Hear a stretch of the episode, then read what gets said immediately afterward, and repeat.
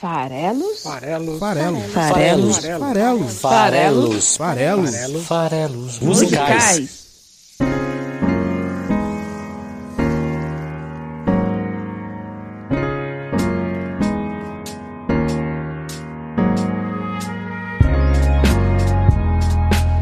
Fala aí, você que gosta de música! Meu nome é Paulo Farelos, esse aqui é o Farelos Musicais, aquele podcast que toda quinta-feira analisa a letra de uma música aqui no site esfarelado.com.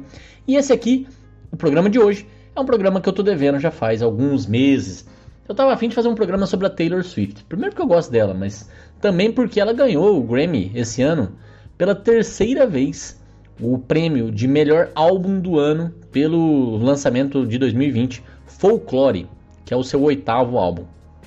Foi lançado no meio do ano passado, de lá para cá ela até já lançou o nono álbum, a pandemia está sendo produtiva para ela, né? Ela lançou Evermore, que é um álbum irmão do Folklore, de certa forma, uma continuação do trabalho. Mas o Folklore ganhou aí o prêmio de melhor álbum do ano na premiação do Grammy deste ano, de 2021, né? Uma entrega do prêmio.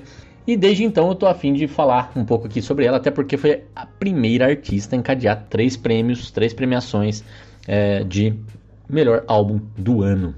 Bom, é, ela ganhou este prêmio, mas ela não ganhou o prêmio de melhor álbum de música alternativa, seja lá o que isso for, porque esta honraria coube à diva Fiona Apple pelo maravilhoso Fetch the Bolt Cutters, que também levou com o melhor performance de rock pela canção Shamika, que já foi analisado aqui no programa lá no episódio 118.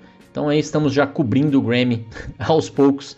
É, a canção de hoje, que é Exile, né, o exílio, que é uma parceria da, da Taylor Swift com o Bon Iver, que é uma, um grupo americano, concorreu ao Grammy também, a canção, é, na categoria de melhor duo ou melhor é, atividade em grupo. Acabou perdendo para Rain on Me, que foi a, a reunião da Lady Gaga com a Ariana Grande e acabou levando esse Grammy.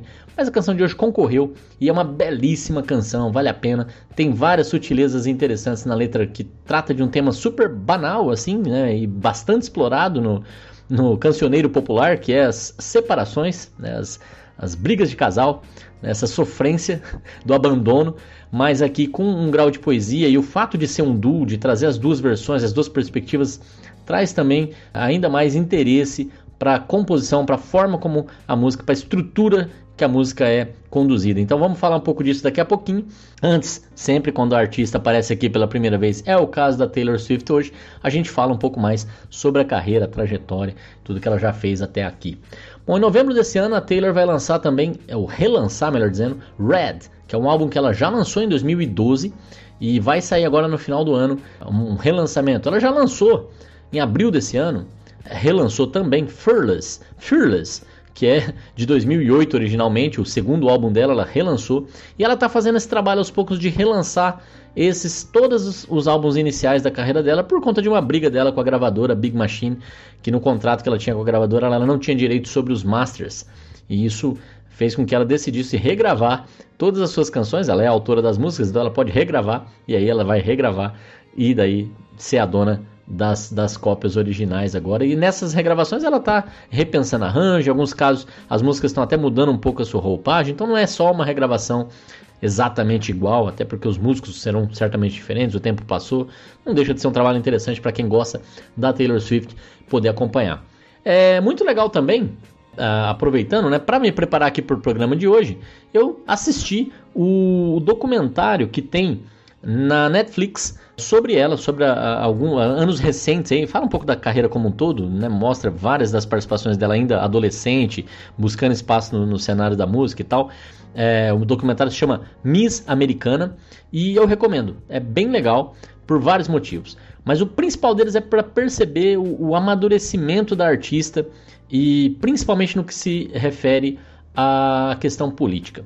Então, ela nasceu como uma artista ligada ali ao country music, depois ela aos poucos foi migrando para o pop, bastante premiada desde o início da carreira, uma carreira super precoce, mas sempre muito, é, e por orientação dos seus produtores e da própria família, sem se posicionar de forma nenhuma sobre nada, né? sem polemizar de forma nenhuma sobre nada.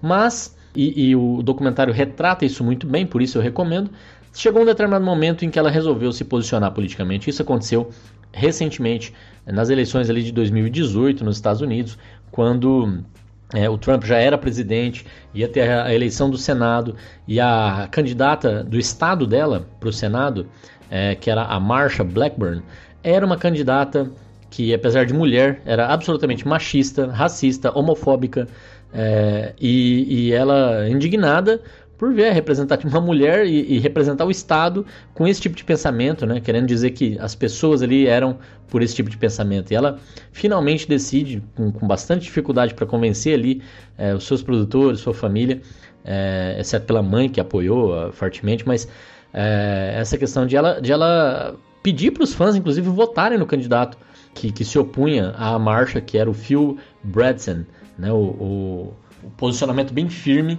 buscando eleger o candidato democrata. Ela acabou perdendo essa eleição, né? No, no, sentido de que ela apoiou o candidato que acabou derrotado, a marcha se elegeu, mas a partir dali ela, ela passou a. a né, passou a deixar claro o que ela pensa, e isso foi, foi bem interessante, e o documentário retrata isso muito bem. Assim como toda a polêmica que desde 2009 acompanha ela e o, o rapper o Kanye West é, e a, a, o documentário também cobre um pouco dessa situação, a situação também dela ter é, processado, né, é, é, uma pessoa, um radialista que, que é, é apalpou ela em um, em um determinado momento com, com fotos e testemunhas e ainda assim foi acabou sendo demitido porque ela, ela, ela avisou que isso tinha acontecido e né, a, a rádio acabou demitindo o cara, mas ele processou ela depois dizendo que ela tinha acabado com a carreira dele, coisas do tipo, é, e, e, ela chegou a ter que ir na corte se defender e acabou processando também ele de volta, simbolicamente, só para ter o ganho da causa e, e levantar esse assunto, né? E, e, ainda assim, mesmo ela sendo a Taylor Swift, uma pessoa super reconhecida e tal, é, ela não deixa de ser mulher e também teve que provar que não foi ela que ocasionou né, o mal entendido, né? Por que, que, ela ficou tão perto dele? Ela teve que responder. Por que, que ela estava né, vestindo o que estava vestindo, digamos assim, né? As, a velha vitimização da vítima, né? É, culpabilidade da vítima, né? Um, um absurdo. Tudo isso está lá no documentário, é um documentário que vale a pena ser conferido. Por quem gosta da Taylor Swift é, é obrigatório, eu diria, mas por quem não gosta também é um, é um bom retrato de um amadurecimento de uma artista que cresceu para agradar é, o público, né? O foco dela sempre foi é, se firmar como artista e que aos poucos vai se descobrindo e descobrindo que ela tem uma vida para viver, que, que ela tem que ser mais do que só alguém que escreve músicas e vende discos, né? E isso está muito bem retratado nesse, nesse documentário. E tem uma parte muito legal que eu quase resolvi que fosse a música do episódio de hoje, que ela compõe ali, depois que ela perde a eleição e tal, uma música chamada Only the Young, que é uma música super politizada, é, foge bastante do estilo né, que ela costuma fazer. You did all that you could do. The game was rigged. The ref got tricked. The wrong ones think they right. You were outnumbered this time. But only the young, only the young, only the young can run. E é isso. The game was rigged. The ref got tricked. The wrong ones think they're right. You were outnumbered this time.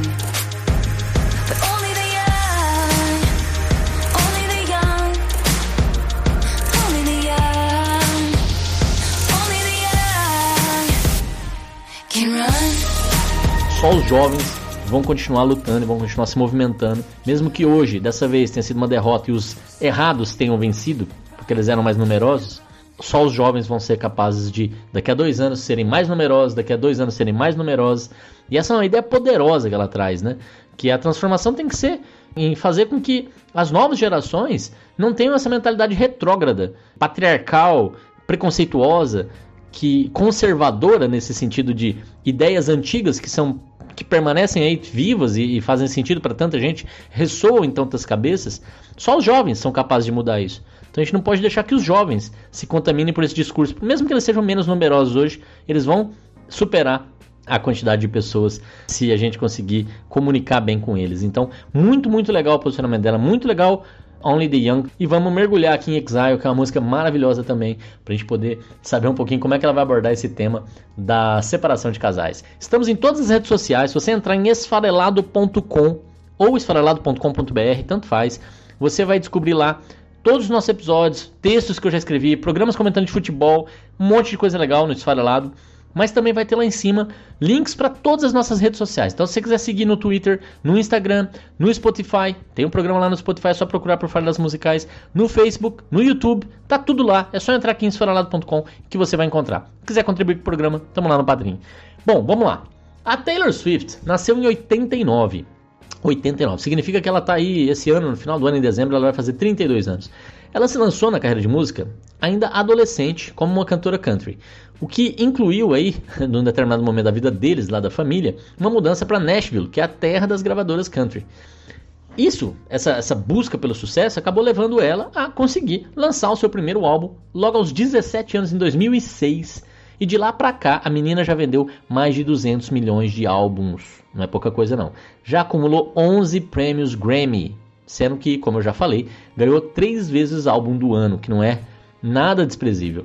Já ganhou 11 vezes o MTV VMA, o, Video Music Award, mais um monte de outros prêmios que eu não vou citar aqui. Ela tem 35 entradas no livro dos records, o Guinness.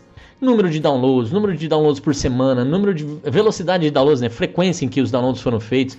Mesmo nesse mundo digital, ela conseguiu se destacar e é uma das principais artistas de todos os tempos. Tudo isso, como eu disse, com apenas 31 anos de idade.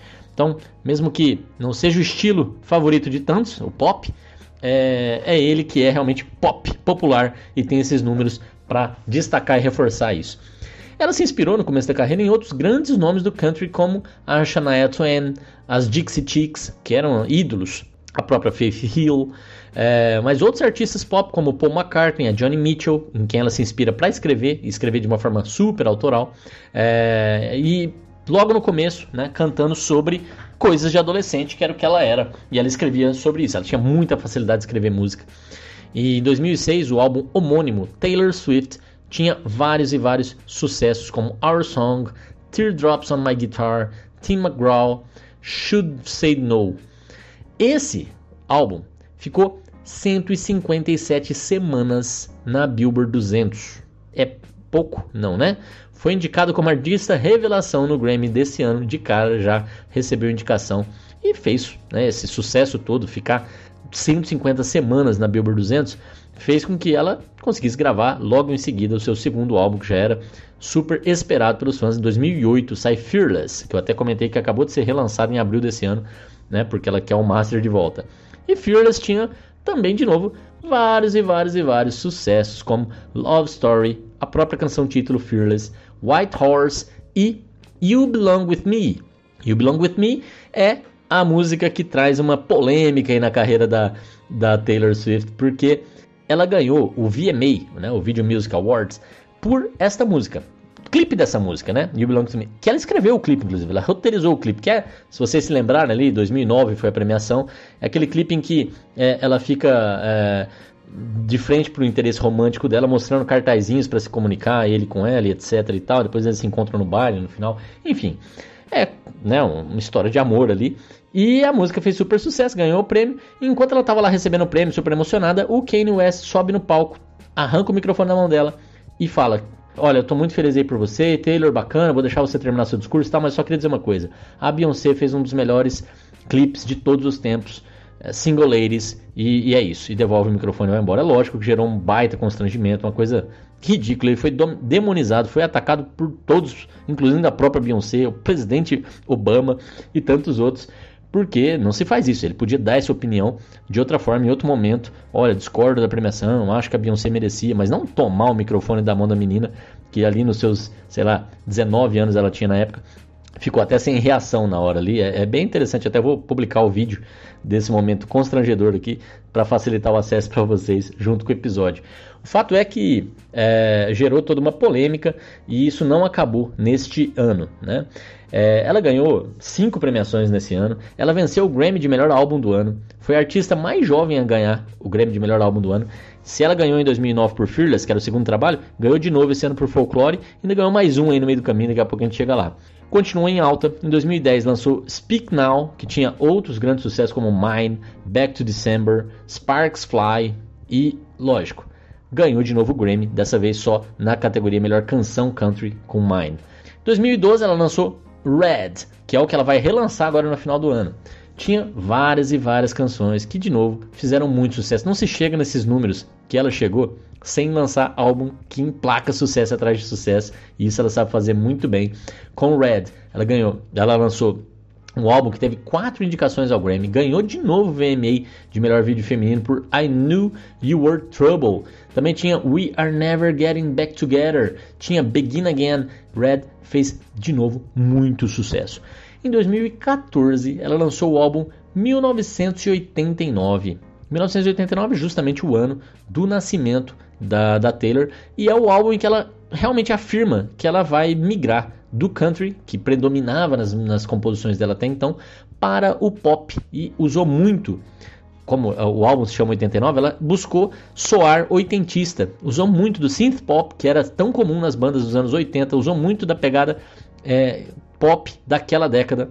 Vendeu de novo um milhão na primeira semana. E é curioso, ela já tinha vendido um milhão com Red, já tinha vendido um milhão com, com Speak Now vendeu um milhão de novo na primeira semana e se tornou nada menos que a primeira artista a ter três álbuns vendendo um milhão na primeira semana, na semana de estreia, e isso fez ela entrar no Guinness. Como eu falei, ela já tem 35 entradas no Guinness, essa foi mais uma. Ela bateu isso no álbum seguinte, tá? Bateu porque daí foi o quarto álbum a bater esse mesmo número.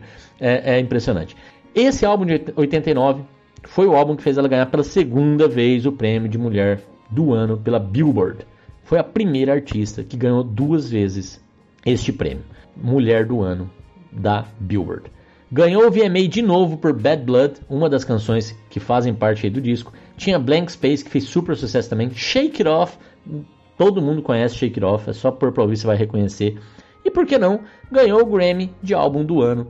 Foi a primeira mulher a ganhar duas vezes e foi a quinta artista a ganhar duas vezes o prêmio, que agora com Folklore ela ganhou pela terceira vez. É isso mesmo que eu tô falando. Bom, depois de 2014, fazendo todo esse sucesso, batendo recorde atrás de recorde, chamando a atenção de todo mundo, a Taylor Swift é, viu o Kanye West lançar a música Famous, do álbum dele de 2016, chamado Life of Pablo. E essa música tinha um trecho super polêmico. A música dizia: I feel like me and Taylor might still have sex. Why? I made that bitch famous. I made that bitch famous. É um trecho da música só que diz que ele acha que ele e a Taylor poderiam até acabar fazendo sexo. Por quê? Porque ele fez aquela puta famosa, aquela bitch famosa. E isso gerou uma baita polêmica, foi um absurdo. A princípio eles tinham, é, é, nesse meio tempo, entre a premiação 2009 e esse momento aqui, é, tinham se entendido, já tinham aparecido juntos, ela tinha entregue prêmio para ele lá no VMA, tinha feito música de certa forma dizendo que perdoava e tal. E aí ele lança essa música. A Kardashian, que era esposa dele, até é, comenta que, que é, tinha consentimento dela, ela tinha gravado é, sem ela saber um bate-papo dele com ela, discutindo a letra da música e tal, mas não cita esse trecho do eu fiz aquela né, famosa. E então, é, depois de um tempo, agora em 2020, é, ficou se sabendo que na verdade o áudio era mais longo, ele tinha sido editado e ela nem ficou confortável em, com a música em si e em nenhum momento é citado esse trecho mais polêmico. Quer dizer, sacanagem de novo do Kanye, mas a música fez um baita sucesso essa Famous e a, a, Taylor, lógico, não recebeu bem, acabou ficando um pouco na dela.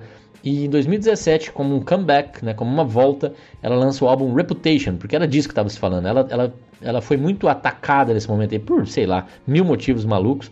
E em 17 ela lança Reputation justamente para dar uma resposta, é uma resposta um pouco ali sarcástica, abraçando um pouco essa reputação negativa e um pouco dizendo, olha, eu tô em outra, deixa isso pra lá. Reputation é, tinha músicas como Getaway Car, Ready for It, é, Endgame, que participação é do Ed Sheeran, Look What You Made Me Do. É, de novo, o que aconteceu com esse álbum? Vendeu um milhão na primeira semana. É, ganhou mais quatro prêmios pela AMA, que é a American Music Awards. Com isso, ela ganhou 23 prêmios AMA durante a carreira e ultrapassou a Whitney Houston como artista mais premiada desta premiação, que inclusive, eh, se eu estou falando 2017, ela já aumentou esse número de lá para cá. Então, é, tudo isso aí que aconteceu com Kanye West, não, não, é lógico que abala e tal, ela ficou um tempo aí maior sem lançar álbuns, né, pela primeira vez aí, três anos, mas voltou e voltou com tudo. Foi nesse período também que ela estava lá com o caso do assédio contra o David Miller, que ela se defendeu e ela conseguiu, é, conseguiu, enfim, ganhar esse, esse caso, mas com todo esse custo emocional que envolve. E, de novo, vale a pena ver o, o, documentário. Foi também nesse período aí que acabou o contrato com a Big Machine, que era a companhia que tinha os direitos dos Masters, e que daí ela começou a, a, a pensar em regravar né, primeiro negociar e depois decidiu por regravar os seus masters. Em 2019, um pouquinho antes da pandemia, saiu Lover, que tinha além de Lover, também tinha Me, participação do, do vocalista do Panic at the Disco, muito legal essa música, You Need to Calm Down. Todas as 18 canções desse álbum, tinham 18 canções no álbum, todas elas figuraram na Billboard Hot 100 na mesma semana, em algum momento. Tinham 18 músicas da Taylor Swift na lista de top 100 dos Estados Unidos. Lover foi o álbum mais vendido de 2019 e ela foi a primeira mulher a ganhar o prêmio duas vezes. Meu pai. Foi indicada de novo ao Grammy, ao MTV VMA e ganhou, inclusive, o VMA por You Need to Calm Down e se tornou a primeira mulher a ganhar o prêmio por um vídeo que ela mesma dirigiu. Eu tô falando tudo isso, essas, essas premiações e tal, porque a Taylor Swift eu acho que muita gente ainda tem na cabeça que é só uma artista pop, é só uma artista. Gente, a, a, é, é incrível o que essa mulher conseguiu fazer durante essa carreira ainda curta dela em, tanto em termos de números, de, de, realmente popularidade, como também de qualidade. Né? Ela tem muitos trabalhos que, que já constituem uma carreira que tem diversidade sonora, divers, ecleticidade, vários produtores diferentes com que ela trabalhou, várias parcerias trilhas para filmes, enfim, é uma artista muito, muito completa. Chegou 2020, veio a pandemia e ela lançou Folklore, que é o álbum que a gente vai analisar hoje aqui, que é o álbum que ganhou, fez com que ela ganhasse, na verdade, pela terceira vez a premiação de melhor álbum do ano. Esse álbum vendeu 2 milhões na primeira semana. 2 milhões na primeira semana. Foi o álbum mais vendido nos Estados Unidos em 2020. Quer dizer, ela foi a artista que mais vendeu em 2019 nos Estados Unidos, depois ela foi a artista que mais vendeu em 2020 nos Estados Unidos. Esse álbum ganhou seis indicações ao Grammy, ganhou de álbum do ano, como eu já falei, e, e, tem aí a parceria dela com o Bon Iver, que a gente vai analisar hoje, Exile, mas tem várias outras músicas muito, muito legais, como Cardigan, Betty, The One e por aí vai. É um álbum que eu tô ouvindo sem parar, faz um tempo já. É muito, muito bacana.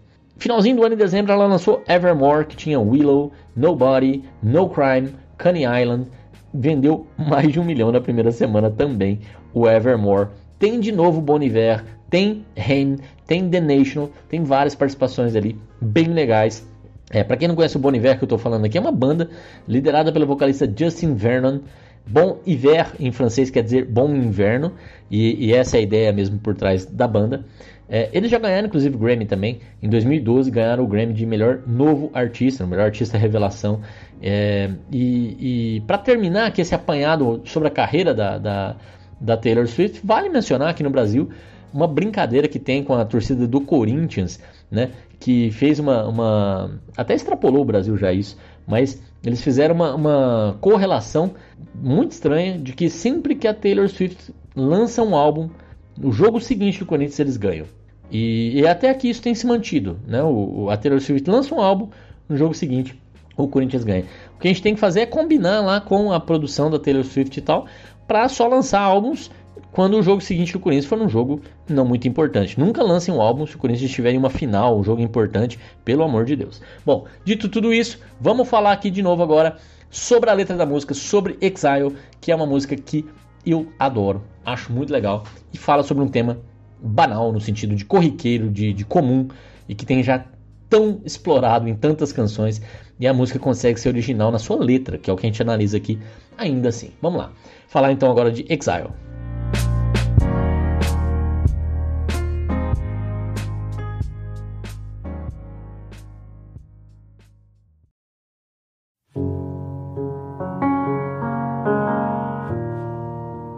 Bom, como já disse antes, Exile é uma canção de rompimento, de abandono, de fim de relacionamento, que é um tema mega comum em canções, né, em, super explorado. A própria Taylor tem outras músicas sobre esse assunto. Né? Por exemplo, em 2012 ela lançou The Last Time, que é uma espécie de canção irmã de Exile. Também tem um dueto, tem duas vozes para justamente contar os dois lados do fim do relacionamento. Vai lá e ouve, lá no, no álbum Red tem The Last Time, vale a pena.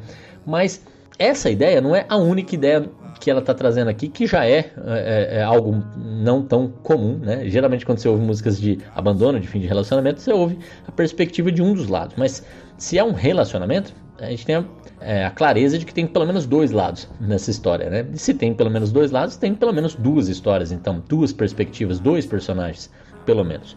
E aqui para ilustrar isso de uma forma ainda mais rica, ela traz um dueto. Tem ele e tem ela. Ele é o Justin, o vocalista do Bon Iver, né? E ele vai cantar aqui é, também. E ela, a própria Taylor Swift. Então você tem duas personas de cara para a gente justamente poder explorar essas duas perspectivas. E, e é interessante porque isso faz com que a gente consiga tirar elementos não óbvios da letra. Ele tem essa voz mais grave, mais rouca, mais pesada e dá a versão dele do fim do relacionamento, possivelmente ele falando que, poxa, foi de uma hora para outra na visão dele. Ela tem essa, essa voz mais doce, mas que tem uma outra visão sobre o fim. Ela, ela entende que a coisa se desgastou e, e, e as coisas não mudaram como deveriam, e com isso chegou ao fim. Beleza, duas perspectivas, mas essa é a primeira camada, a camada mais óbvia ali do texto, mas eu acho que dá para também olhar um outro nível ainda, que é a questão de ciúme e possessão. A música também dá a entender que ele tinha um relacionamento possessivo com ela, ciumento demais com ela, isso sufocava. Isso não é dito, a palavra ciúme não é usada em nenhum momento, por exemplo, mas está ali nas entrelinhas é, nem acho que é tão complexo assim. Ainda tem um terceiro nível muito interessante aqui, que é a comparação com o exílio. O nome da música Exílio. O que é exílio? O que é uma pessoa exilada? Um exilado é alguém que foi expulso da sua terra nativa. O exilado, em geral, foi é, punido. Né? Então, aqui na, na, no contexto geopolítico, geralmente por questões políticas, justamente. É, tem que abandonar sua cultura, seu povo, sua terra, suas raízes né, e ir para outro lugar né, que, que não te pertence, que não te quer eventualmente. É, aqui a música fala sobre a separação de um casal. Como é que isso vai ser? Por que exílio? Então, isso volta porque eu estava falando, eu já acho que é uma terceira camada ainda, que ao comparar com o exílio, mostra o quanto que era uma questão de, de posse. Né? E ele vai usar essas, essas palavras que remetem a estado, coroa, essas palavras são usadas, que dá de novo uma, uma, uma visão de. É, ou de posse ou de pertencimento muito forte, de, de, de governo, de, né, ou seja, de tomar todas as decisões, de ser imperativo ali no, no, na, na, no relacionamento. Né?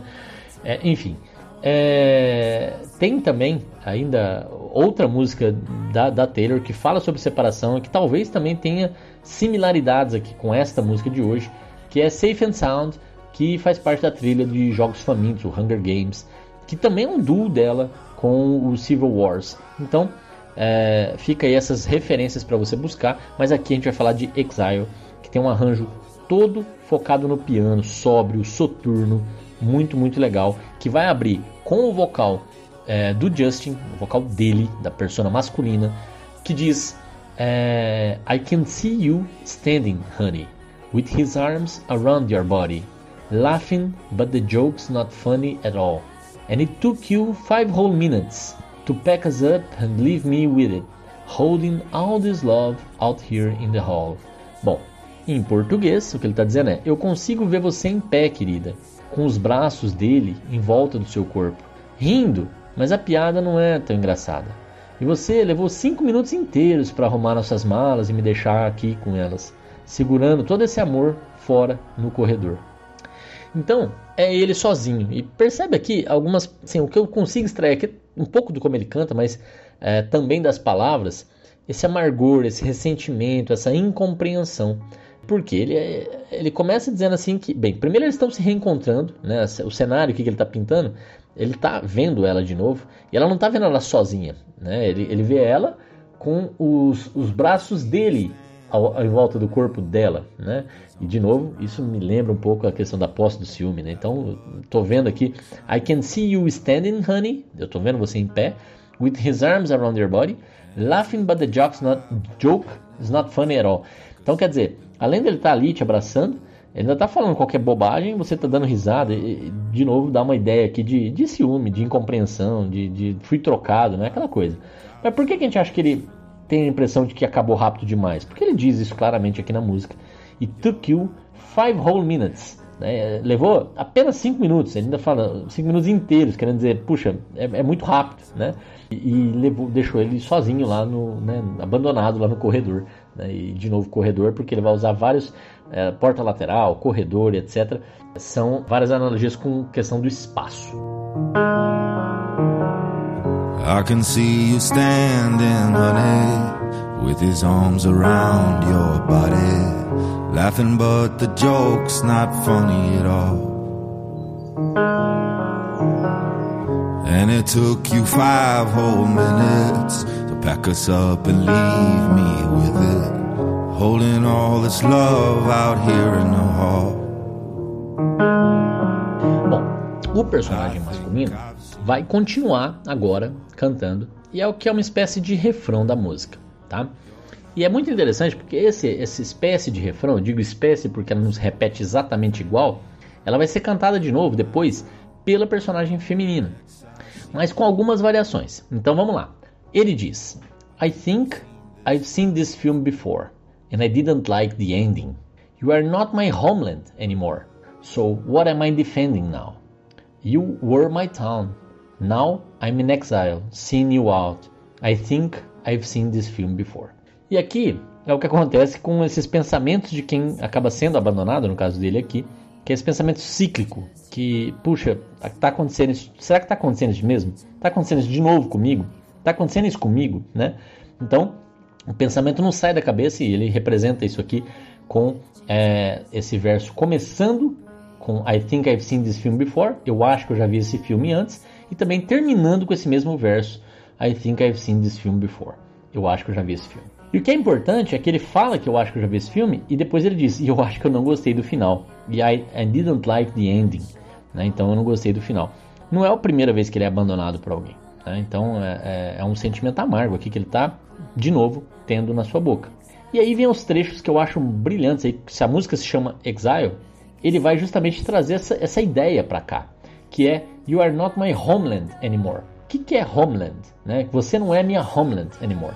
Homeland é justamente a, a terra natal, né?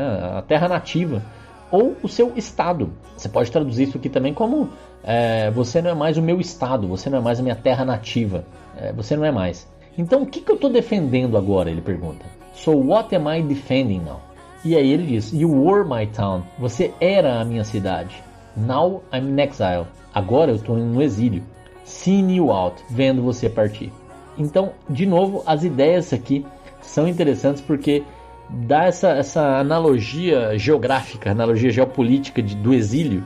E você começa a perceber aqui que a voz dele, à medida que ele canta, tem alguns ecos ao fundo da voz dela. Porque você começa a perceber aqui é, os pontos em que os dois interagiam. Ela, ela foi, eu, eu já senti, eu já vivi, mas ela começa a se aproximar aqui. Agora eu tô. Ele fala, now I'm in exile. É agora que ele está no exílio. Ele está de novo encontrando com ela aqui nessa situação e ela está com outra pessoa já. E, e, ele sabendo que ele já viveu isso na vida dele, ele, ele se sente perdido. Se você não é mais o meu estado, o meu local, a minha cultura, a minha língua, a minha terra, pelo qual eu vivo, então se eu perdi tudo isso, eu sou uma apátrida. Eu sou um exilado que, que eu estou defendendo então a partir de agora? Parece que é isso que ele está se perguntando assim. Qual será a minha nova pátria agora? Né? Depende, eventualmente, aí de ele se apaixonar novamente, né? para ele ter uma nova pátria e alguém se apaixonar por ele, principalmente, para que se estabeleça essa nova pátria. Para um exilado, ele nunca vai se sentir em casa. Antes, ela era a cidade dele e ele foi expulso dessa cidade. E, e o que é curioso é que, se ele é o exilado, porque ele está longe, é como se agora ela, que é o Estado, tivesse sido tomada por outro, tivesse sido dominada por outro, no sentido aí geopolítico. E é o que acontece na prática. Ela está realmente com um outro rapaz abraçado com ela ali e contando as histórias que ela não achou tão engraçada assim. Essa ideia de posse, percebe? Pode sim ser essa outra camada de interpretação nos motivos da separação, o ciúme, esse sentimento de que eu sou o seu dono, de que você é minha, minha cidade, mas o que, que significa isso na prática? Se a gente for levar para o mundo real, por que essa analogia? E o que é interessante é que se ela é a, a, o Estado, então ela é o corpo, e né, ela é a, a vida.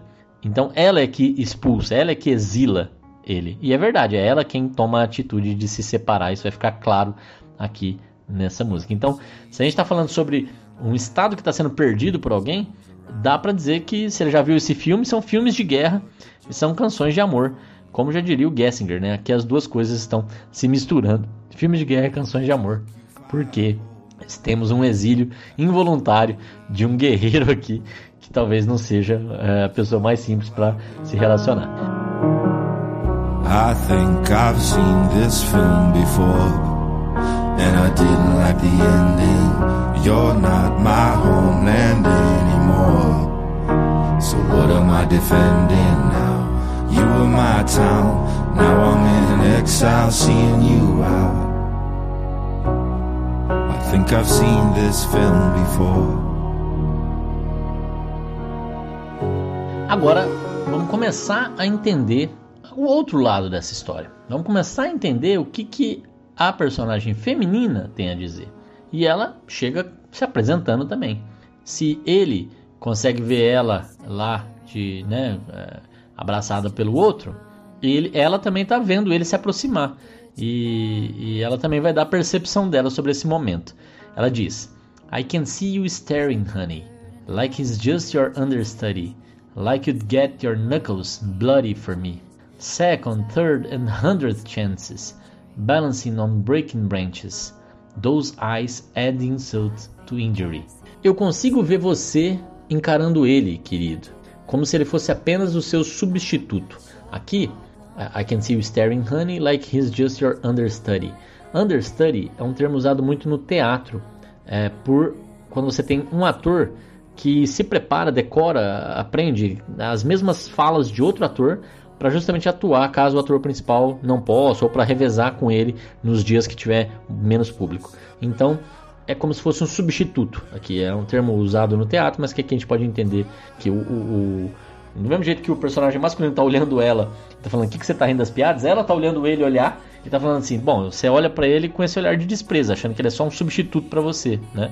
E aí ela continua dizendo, like you'd get your knuckles bloody for me. Knuckles são aqueles aquelas juntas né, que tem na, na mão, principalmente ali os nós dos dedos, aquele que quando você faz um punho cerrado é, e, e, soca algo ou alguém, você pode machucar. E aí ela fala ali justamente assim, como se você fosse é, sangrar por mim, sangrar os seus knuckles por mim. É, então, como se fosse né, é, ir para luta, ir para briga por conta de mim. Que é essa sensação que ele passa. Talvez aí tenha até uma camada de violência também, violência doméstica, talvez por que não, né? Então tem tudo isso ali que apareceu. Ele olhou, ela não gostou do jeito que ela olhou, do jeito que ela encarou o outro cara, do jeito que eventualmente ele iria para a violência. Tudo isso ali ela percebeu. E aí ela segue dizendo: duas, três, sem chances, se equilibrando em galhos quebrados. Eu adoro essa imagem.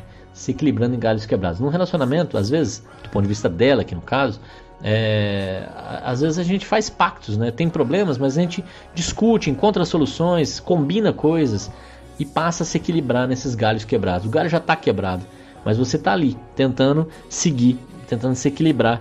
Mas é, aquele galho vai te dar sustentação? Como é que você vai reparar aquele galho, né? Então é muito comum que os galhos voltem a quebrar, voltem a te derrubar, voltem a te deixar na mão. Eu acho muito legal essa imagem que ela traz aqui que já teve uma segunda, uma terceira, centenas de chances. É, mas eles ficavam se equilibrando nesses galhos quebrados.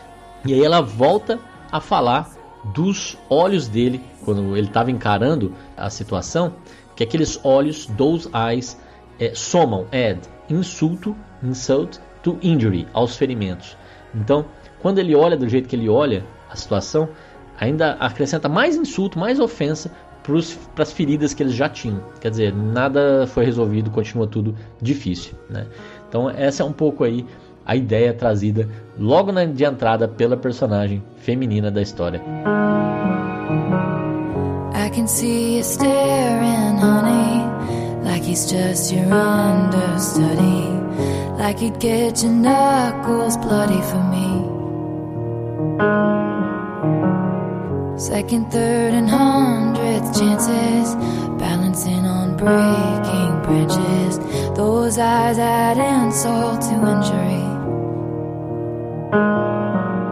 Cantou esse trecho, ela vai pro refrão, ou quase refrão, em que ela vai cantar Basicamente o que ele também já cantou. Mas, como é outra perspectiva, vão ter coisas que são iguais, vão ter coisas que são diferentes, vão ter coisas que são novas, que só são percebidas por um lado, principalmente por ela, que é quem tomou a decisão de ir embora.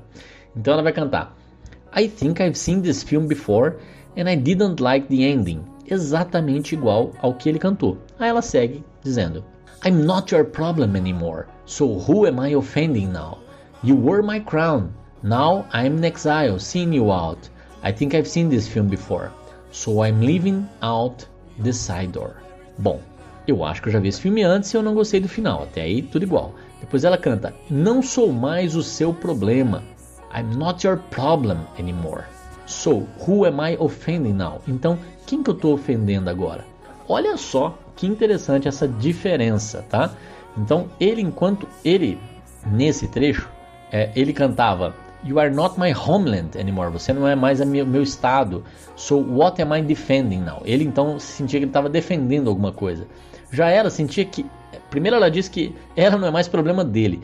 Quer dizer, na perspectiva dela, é, e é isso que torna essa narrativa tão rica, né? Cada um enxerga as coisas de acordo com a sua própria perspectiva, mas se ela era o Estado para ele, ela o enxergava como a coroa é, é, dela. Então, You were my crown, ela canta. Você era minha coroa.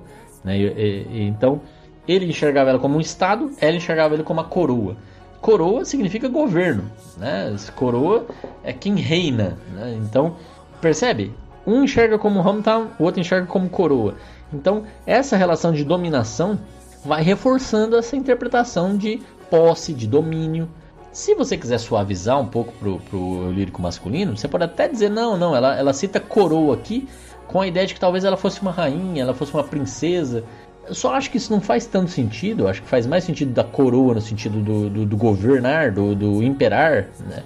Porque ela fala, eu não sou mais seu problema agora, e quem que eu estou ofendendo? Então parece que ele, é, é, as atitudes dela, a forma dela ser, eram uma ofensa para ele. É, então eu fico pensando, né? Em casos, e eu conheço vários, de pessoas criadas nessa nossa sociedade de comportamento machista patriarcal, essa ofensa pode ser simplesmente, talvez, a roupa que ela estava usando em algum momento, o jeito que ela fala com um amigo, o fato de ter amigos homens, né? Pode ser a ofensa. Enfim, o fato é que ela não é mais problema dele e ela, ela sente que agora ela não está mais ofendendo ninguém, né? É, a não ser ele próprio, talvez, né? Inclusive, na pandemia, a gente aprendeu que o, o feminicídio aumenta graudamente e, e, tem sido bem, bem comum, infelizmente, esse tipo de, de crime, né? Mas para ela, já é passado. Ela sente que ela já não é mais problema dele, se um dia já foi, já era. É, ela se pergunta quem que ela está ofendendo agora, né? Já, já, já foi, né? Não quero mais saber disso.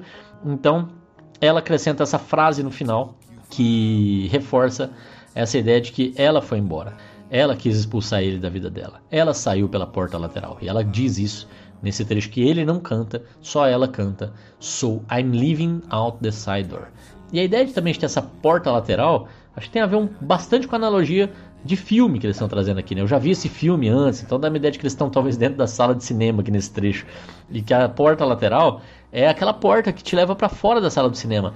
Eh, te leva para fora, onde você não consegue ver mais aquela história sendo contada. Aquela história para de ser contada. Eu vou, eu vou sair daqui, eu vou ali para pro lado de fora e vou parar de, de, de contar essa história que tá na tela aí, que eu não me identifico mais com essa personagem. Eu não quero mais seguir vendo essa história continuar, né?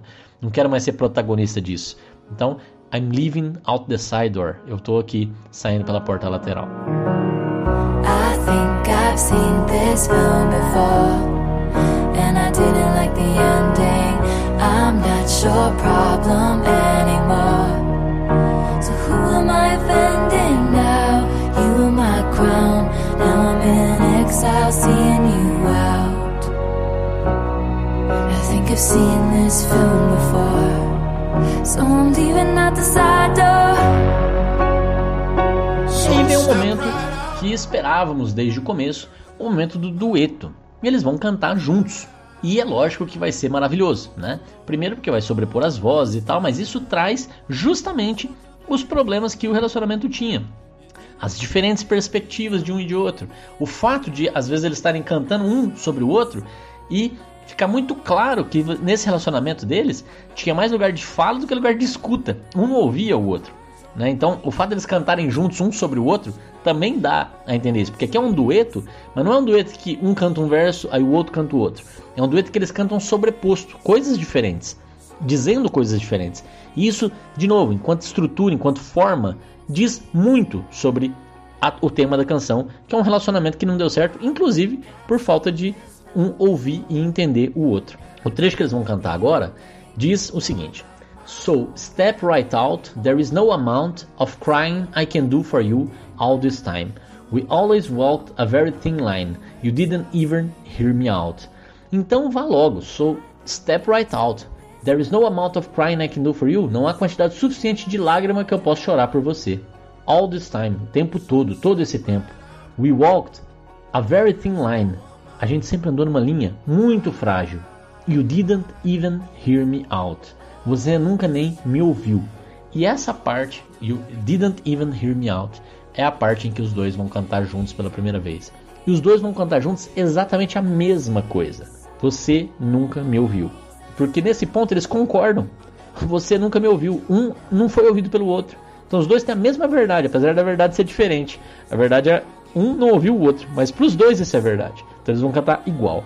Em seguida, ele canta You never gave a warning sign. Você nunca deu um sinal de aviso.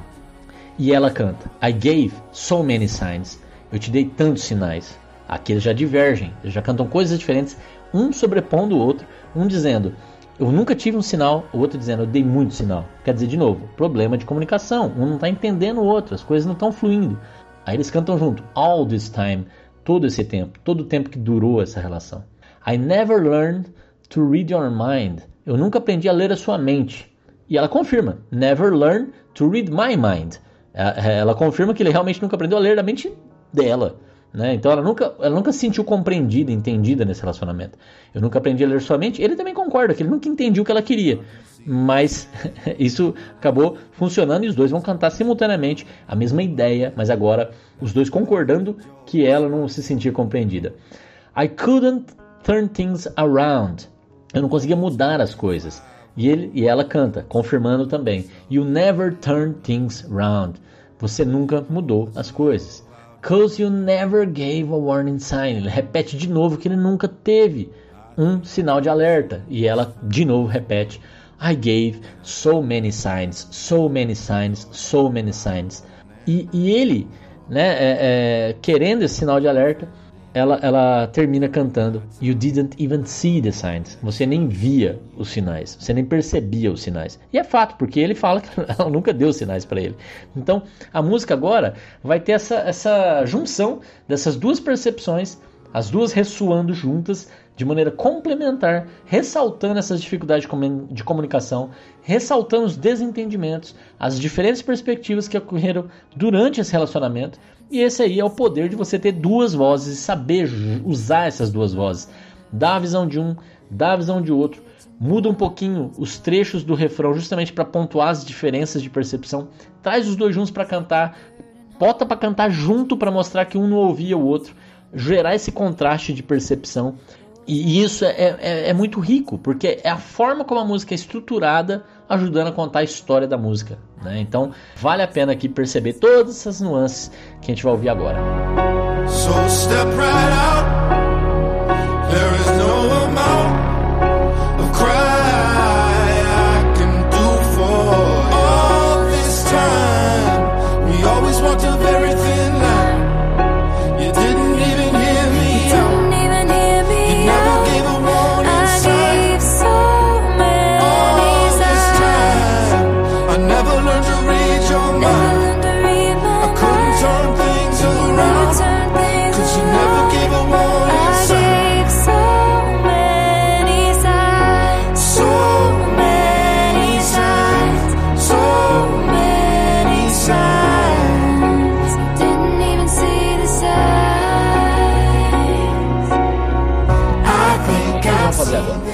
fechar a música.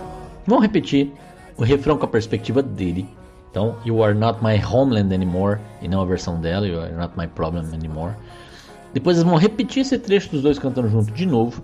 E né, esse coro dos dois juntos, voltando ali a, a repetir todo o trecho que a gente acabou de ouvir, é só né, para recapturar todas as ideias trazidas e termina, a, a, eu acho que o, o que é mais rico aqui nessa segunda parte, nessa repetição das ideias, é como a música termina. Aqui a gente acabou de ouvir, nesse momento aqui que a gente chegou, 3 minutos de música. A música tem 4 minutos e 45. Então vai ter mais um minuto e tanto para eles pegarem lá do I think I've seen this film before e tarará e, e continuar aqui até esse Never Gave a Warning Sign. Com a diferença que agora a última palavra vai ser dele, que vai ficar sozinho. Cause you never gave me a warning sign. Vai ser a última coisa que vai ser ouvida. Ele cantando You never gave me a warning sign. Você nunca me deu esse sinal. Ele vai morrer né, com esse ciclo na cabeça, achando que ela que falhou, né? ela que não deu os sinais, sendo que ela achou que ela estava equilibrando nos galhos quebrados o tempo todo. E aí a música, ela, ela é tão preocupada com a forma que o que está acontecendo aqui? É o fim, é o fim do relacionamento. Então eu falei que a música tem 4 minutos e 45, mas quando der 4 minutos e 35 de música, a música já está as vozes, elas terminam antes ainda, terminam ali por volta de 4 e 25, sei lá. Tem ainda um restinho instrumental, chega no 4 e 35, não tem mais nada. Fica 10 segundos em silêncio para mudar de faixa. E esses 10 segundos que estão ali são um luto. É o silêncio no final da canção, justamente para pontuar que acabou. E é isso. E só para fechar o episódio de hoje, eu vou fazer um pequeno comentário, já que ela cita várias vezes eu acho que eu já vi esse filme antes, eu vou citar uma música da Taylor Swift de 2010, If This Was a Movie, né? Se isso fosse um filme. E a música, se isso fosse um filme, tem o seguinte trecho: Come back to me like you would if this was a movie. Volta para mim como você faria se isso fosse um filme. E é isso. Nos filmes os finais tendem a ser felizes. É isso, um abraço para vocês. A gente se vê na semana que vem com mais um episódio dos farelos musicais. Um abraço, a gente se vê lá. seeing